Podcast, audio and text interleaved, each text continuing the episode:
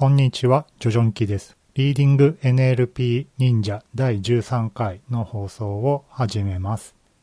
リーディング NLP 忍者は NLP 自然言語処理に関する論文を解説するポッドキャストです。番組の感想、コメントなどはハッシュタグ LNLP 忍者までお願いします。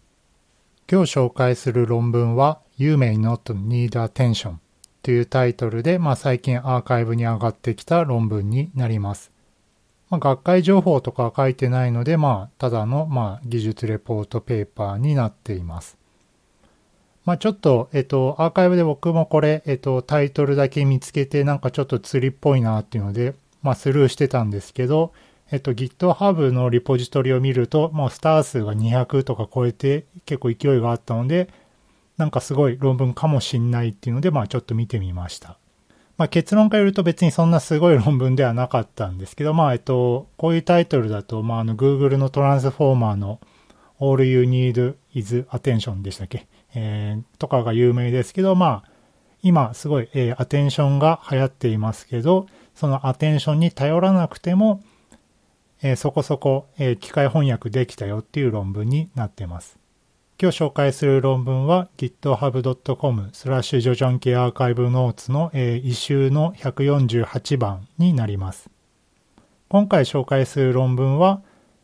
え、まあタイトルがまあ Not Need Attention ということで、アテンションを使わないでモデルを作ってみた。何のモデルかっていうと、えー、機械翻訳、ニューラルマシントランスレーション、NMT ですね、えー、のモデルになります。で、ちょっとまあ翻訳ってこん,、えー、この番組だと初めて取り上げるかもしれないのと、あと僕別にその翻訳そんなに詳しくないので、まあ変なこと言っているかもしれないです。で、えっと、論文の概要なんですけど、まあ、えっと、機械翻訳ってまあ普通どうやるかっていうと、まあ、えっと、ニューラル系ですね。はどうやるかっていうと、まあ、えっ、ー、と、やっぱりシーケンス2シーケンスの方法が、まあ、多いみたいで、で、特に、その生の RNN、まあ、LSTM とか使うと、そのコンテキスト情報を覚えられないよっていうので、まあ、アテンションを使うっていうのが多いです。で、アテンションをどう使うかっていうと、えっ、ー、と、まあ、そもそも翻訳ってどう、えー、どうやるかっていうと、えー、翻訳元、ソース文、えー、ソースですね。の文を入れると、ターゲット文、翻訳先の文が出てくる。例えば、えー、これは本ですっていう日本語を入れると、This is a book みたいな翻訳文が出てくる。まあ、そんなようなモデルです。で、えっと、今時の機械翻訳のモデルって、まあ、基本的にアテンションを使っているようです。アテンションって何かっていうと、えー、機械翻訳、シーケンスとシーケンスでやると、まあ、翻訳元の文をまずエンコーダーでエンコードして、そのエンコードした結果をデコーダーで、まあ、1単語ずつデコードするっていうのがまあ普通なんですけど、そのデコードするときに、えっと、ソースが、あるいはまあソースとターゲット、どちらの、えー、どちらにも何らかのアテンションをする。今どの単語にまあアラインすればいいのかなみたいなのをまあ、学習するように、まあ、アテンションを使うっていうのがあるんですけど、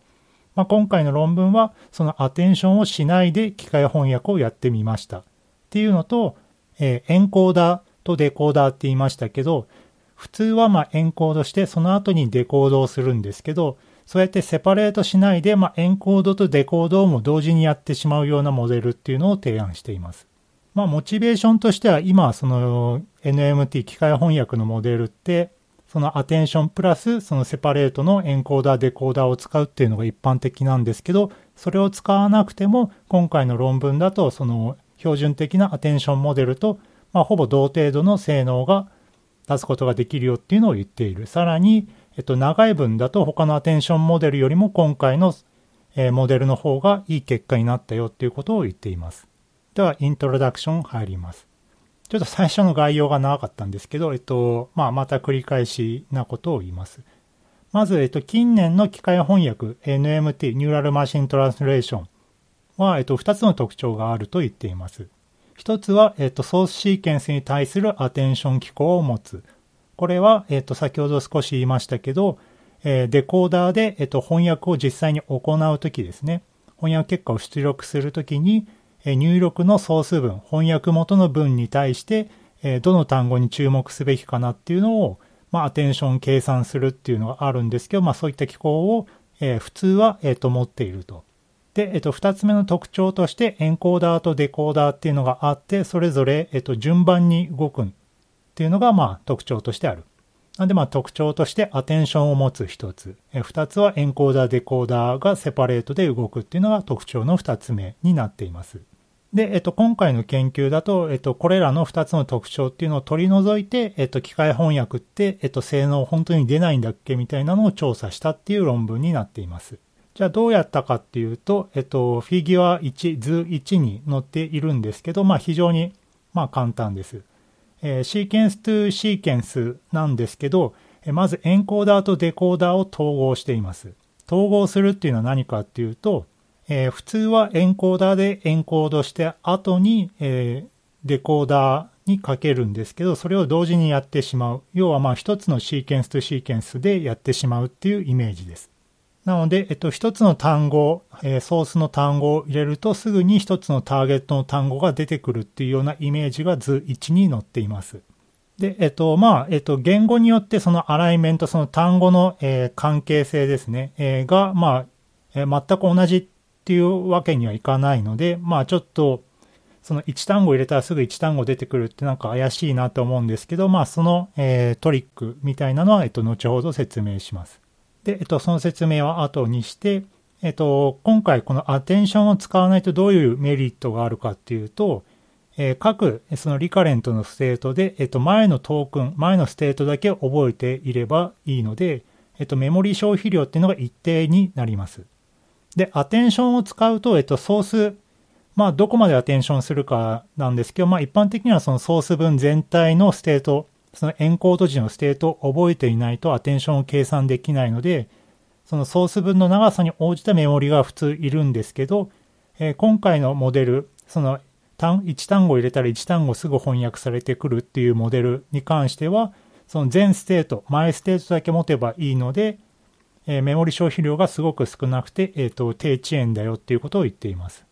で、論文だとこのモデルのことを、えー、EAGER モデル、EAGER まあちょっと日本語で何て言うのかいまいちよくわかんないですけど、まあ熱心なモデル、まあなんかこう、ガンガン行くモデルっていう感じなんですかね。まあそういったことを言っています。ではデータの前処理の話をします。えー、1単語入れて1単語出てくるっていうことは、まあ普通だとまあできないっていうのがわかります。というのも、例えば This is a book っていうのと、これは本ですっていうのに対して、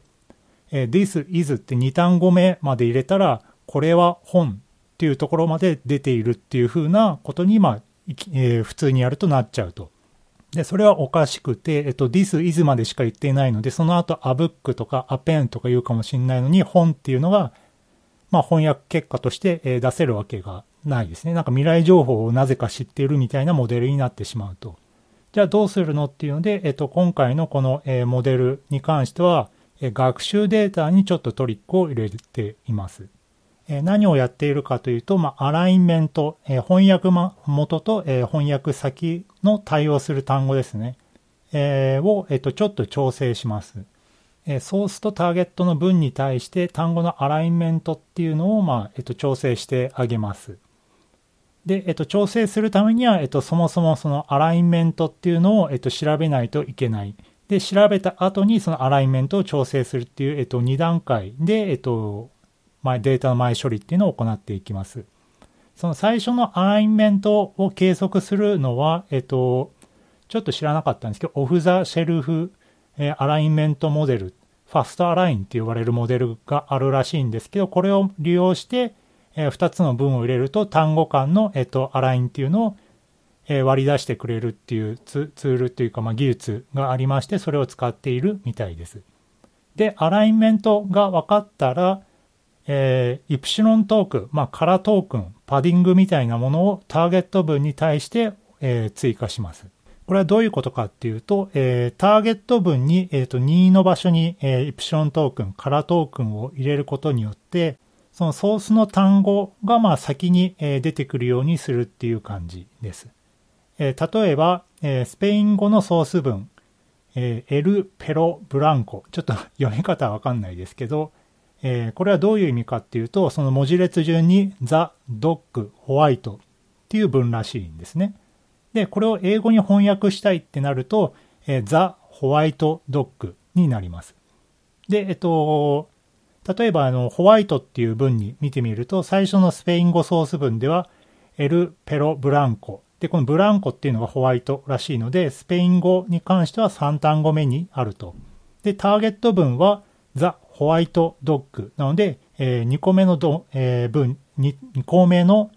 単語に出ているわけですね。で、えっと、これを普通に、えー、スペイン語を入れて1単語ずつザ・ホワイトドッグが、えー、出てくるかっていうと、まあ出てきませんと。なんでかっていうと、ホワイトっていうのが、えっと、スペイン語だと、えー、3番目に出てくるに対して、英語だと2番目に出てこないといけないと。で、えっと、これ、そのままだとできないので、えー、ザ・ホワイトドッグのそのターゲット文の方にイプシロントークンを追加して、ザ・イプシロン・ホワイトドッグっていうので、えホワイトっていうのを、えこちら英語でも、え3単語目に、え出るようにしてターゲット文っていうのを修正しました。こうすることによって、えソース文の単語を入れるときには、そのターゲット文の単語っていうのはも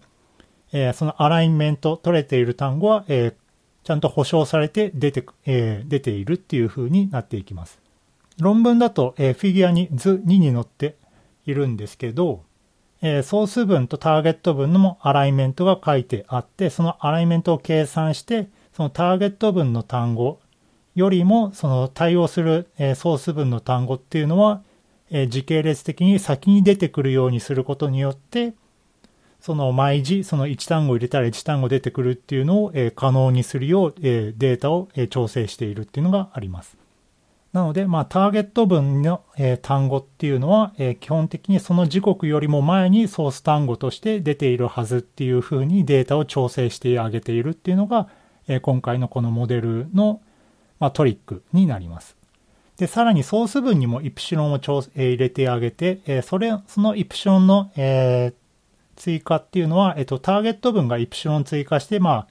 文が変わ、文の長さが変わるんですけど、そのソース文かターゲット文のまあ短い方の文に、えっと、長さ、あ、長い方ですね。長い方に、えっと、文の長さを揃えてあげて、まあ、えっと、バッチ処理とかをしやすくして、えー、調整しています。で、えっと、テーブル1にイプションどんだけ突っ込んだの？みたいなのが書いてあって、まあ、基本的にそのヨーロッパ系の言語ですね。フランス、英語、えー、ドイツ語、まあ、フランス語と英語、ドイツ語と英語のま翻訳ですね。まあ、20%とか10%ぐらいイプションを追加することによって、えアラインメントが保証されたようなデータ構造になるみたいです。まあ、えっと、まあ、フランス語、ドイツ語はよくわかんないんですけど、まあ、アラインメントはそんな難しくないんじゃないのかなと思っています。まあ、日本語と英語とかだと、まあ、まるっきり逆とかだったりするので、まあ、もうちょっとイプシロンパディングとか多いんだとは思うんですけど、まあ、まあ、日本語マイナーなので、まあ、えっと、もちろんやられていません。で、えっと、さらに、えっと、え工夫をしていて、ターゲット文の文頭に対して、えー、イプシモントークンっていうのを0から5個、えー、いろいろ変えて、えー、追加しています。ターゲット文の最初にトークンを入れることによって、そのソースのターゲットの入れる、なんていうんですかね、余裕みたいのができるので、そのターゲットのと、えー、単語間のトークンの量っていうのを減らせることができるっていうので、えっ、ー、と、その0から5個、まあいろいろ設定をかけて、イプシロントークンをターゲット分の分頭に入れているっていう風にして実験をしています。まあ単語間に、えー、イプシロントークンを、えー、この細切れで入れるというよりは、まあ最初にちょっとまあ、えー、ハンデみたいなのを上げることによってソース分の単語を先に、できるだけ出させるっていう風な工夫をしています。次にモデルの説明をします。モデルはまあ、えっ、ー、と、基本的に非常にシンプルです。GitHub の、えー、こう、GitHub にもソースのコードが上がっていて、まあ、えー、ちゃんと見てないですけど、えー、割かし短いコードで、えモデルが書いてありました。まず、えデータの流れ、えを、まあ、最初から説明する形でモデルを説明します。まず、えっ、と、ソースの単語、えっていうのと、まあ、一つ前のステップのターゲットの単語ですね。えのを、えっと、エンベディングしてあげて、そのそれぞれの、えー、エンベディングしたやつをコンキャットしてあげます。で、これをマルチレイヤーの LSTM に、えー、投げます。で、えっ、ー、と、LSTM の出力はまたさらに、えっ、ー、と、全結合、アフィンレイヤーで、えー、変換してあげて、で、まあ、えっと、エンベディングの行列とソフトマックスを使って出力単語の確率分布を得るっていう感じ。なので、まあ、非常に、えっと、シンプルなモデルになっていると思います。で、また学習時は、えっと、ティーチャーフォーシング。えー、学習時は、えっと、正解データっていうのが分かっているので、全ステップの、えっと、予測した出力単語ではなくて、えっと、正解の単語を、まあ、入力するっていう、えー、教えるっていうやつですね。で、えっと、学習はまあ普通にクロスエントロピーロスをやっていて、まあ、損失関数とか、えー、は別に、えっと、普通にやって、まあ、なんか特別なことは、えっと、しないようにしたっていうふうに書いています。で、えっと、通常の NMT、えー、機械翻訳モデルと異なって、推論時のメモリ量っていうのは一定です。これは、えっと、冒頭に言いましたけど、えっと、アテンションを使わないので、そのソース分のエンコード結果っていうのを全部覚えておく必要がなくて、全ステップの情報だけ覚えて、全っていうのは前のステップですね。前のステップだけ覚えていれば良いので、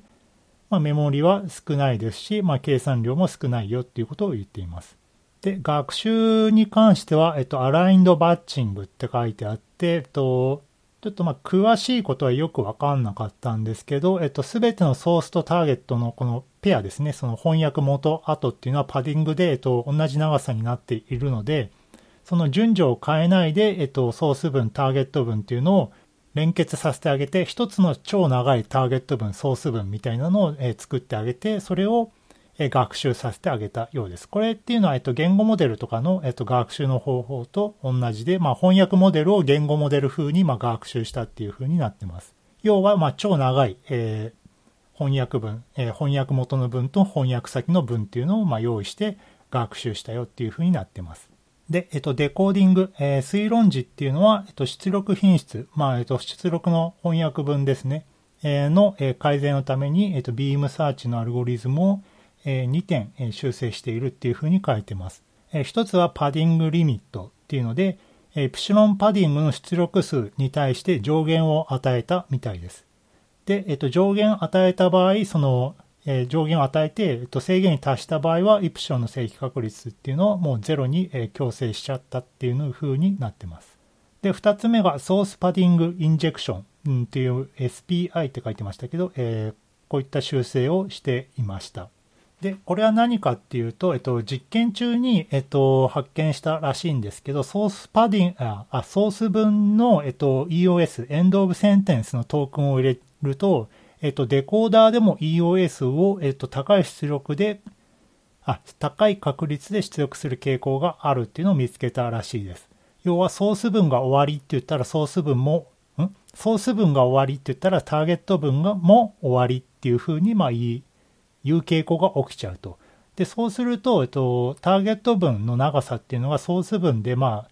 えー、クリップされちゃうようになってしまうので、え、ソースの EOS の前に、えっと、イプシロントークンっていうのを、え、挿入してあげる。まあ、疑似的にソース分を長くしてあげることによって、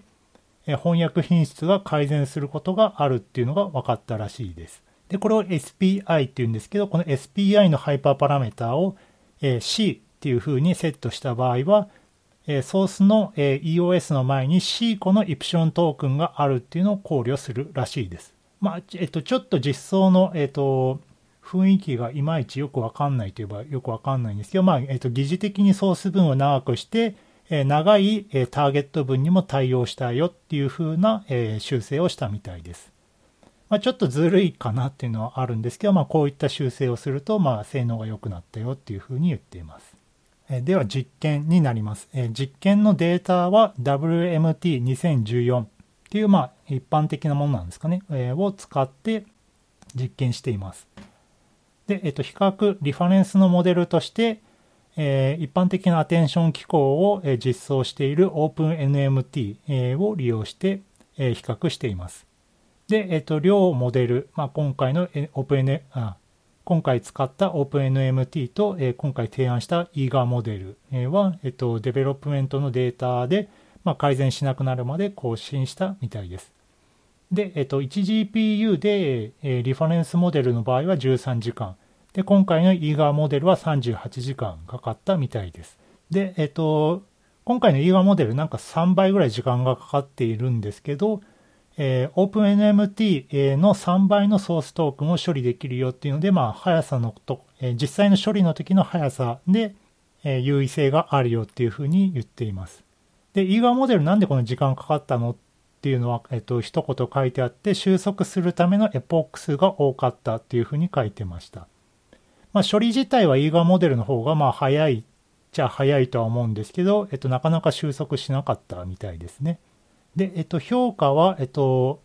これ、えー、セイクレブルー、えー、ちょっと読み方はわからないですけど、SACRE ブルー、えー、を使って、えー、で、トークナイズした文に対するブルースコアで評価。えっと、まあ、えっと、単語をまあ再結合して、まあ、文にし,、えー、して、えー、ブルーで評価したっていうふうになっています。で、えー、結果、えー、が、えー、テーブル2に書いてます。リファレンスモデルの、えー、各フランス語、英語、英語、フランス語、ドイツ語、英語、英語、ドイツ語っていった、まあ4、4パターンの翻訳結果に対する結果が書いています。で、えっと、提案モデルは、えっと、文頭のイプシロンパディングを0から5個にした場合の、まあ、6セットですね。6種類の設定で結果が書いています。まあ、結果を見ると、リファレンスモデルよりも全部低いんですけど、まあ、えー、結構近い、えー、0.1とか0.2ぐらいの近さで、え性能が肉薄しているっていうのがわかります。で、テーブル3の方に、えっと、さらに細かい結果が載っています。で、これはどういう、え結果かっていうと、えっと、文の長さによって性能がどう変わったかっていうのを分析していまして、え今回の e ガーモデルっていうのは文が長い、え時だと、えリファレンスモデルよりもいい結果になっているっていうのが分かりました。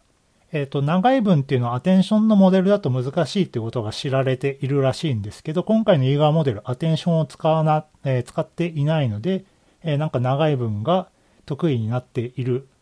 えという理由にはならないんですけど、えっ、と、アテンションを使わないで、え長い文、えアテンションモデルが苦手なところを、えうまく、えうまくというか、まあ、強く、え高いスコアで、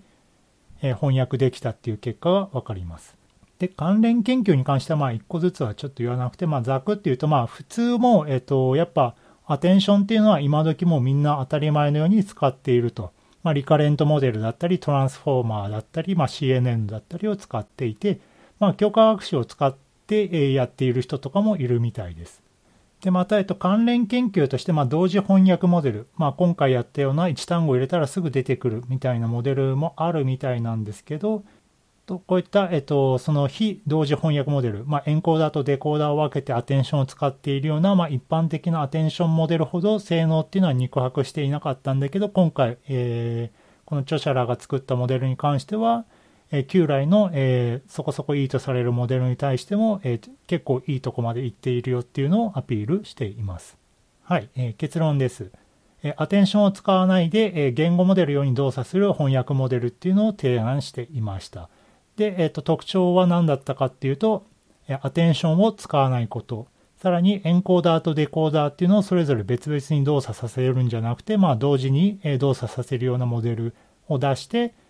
一般的な翻訳モデル OpenNMT に対して肉薄した性能を出せました。さらに、アテンションモデルが苦手とされる長い文に対してもそこそこいい性能が出たよっていうのが分かりました。はい、コメントです。まあ、いくつかあって、とソースパディングインジェクションっていう、まあ、とそのソース分の、え EOS の前に、えっと、パディングを入れるっていうのがちょっと,、えー、とテクニカルな感じがしました。テクニカルっていうのは、まあ、まあ、えー、なんか調整したのかなっていう雰囲気は、えっと、感じます。で、また、えっと、収束がすごい遅かったのも結構、えっと、気になっていて、まあ、パディングが、えっと、変にある分、推測が難しくなっているのかなというふうに思います。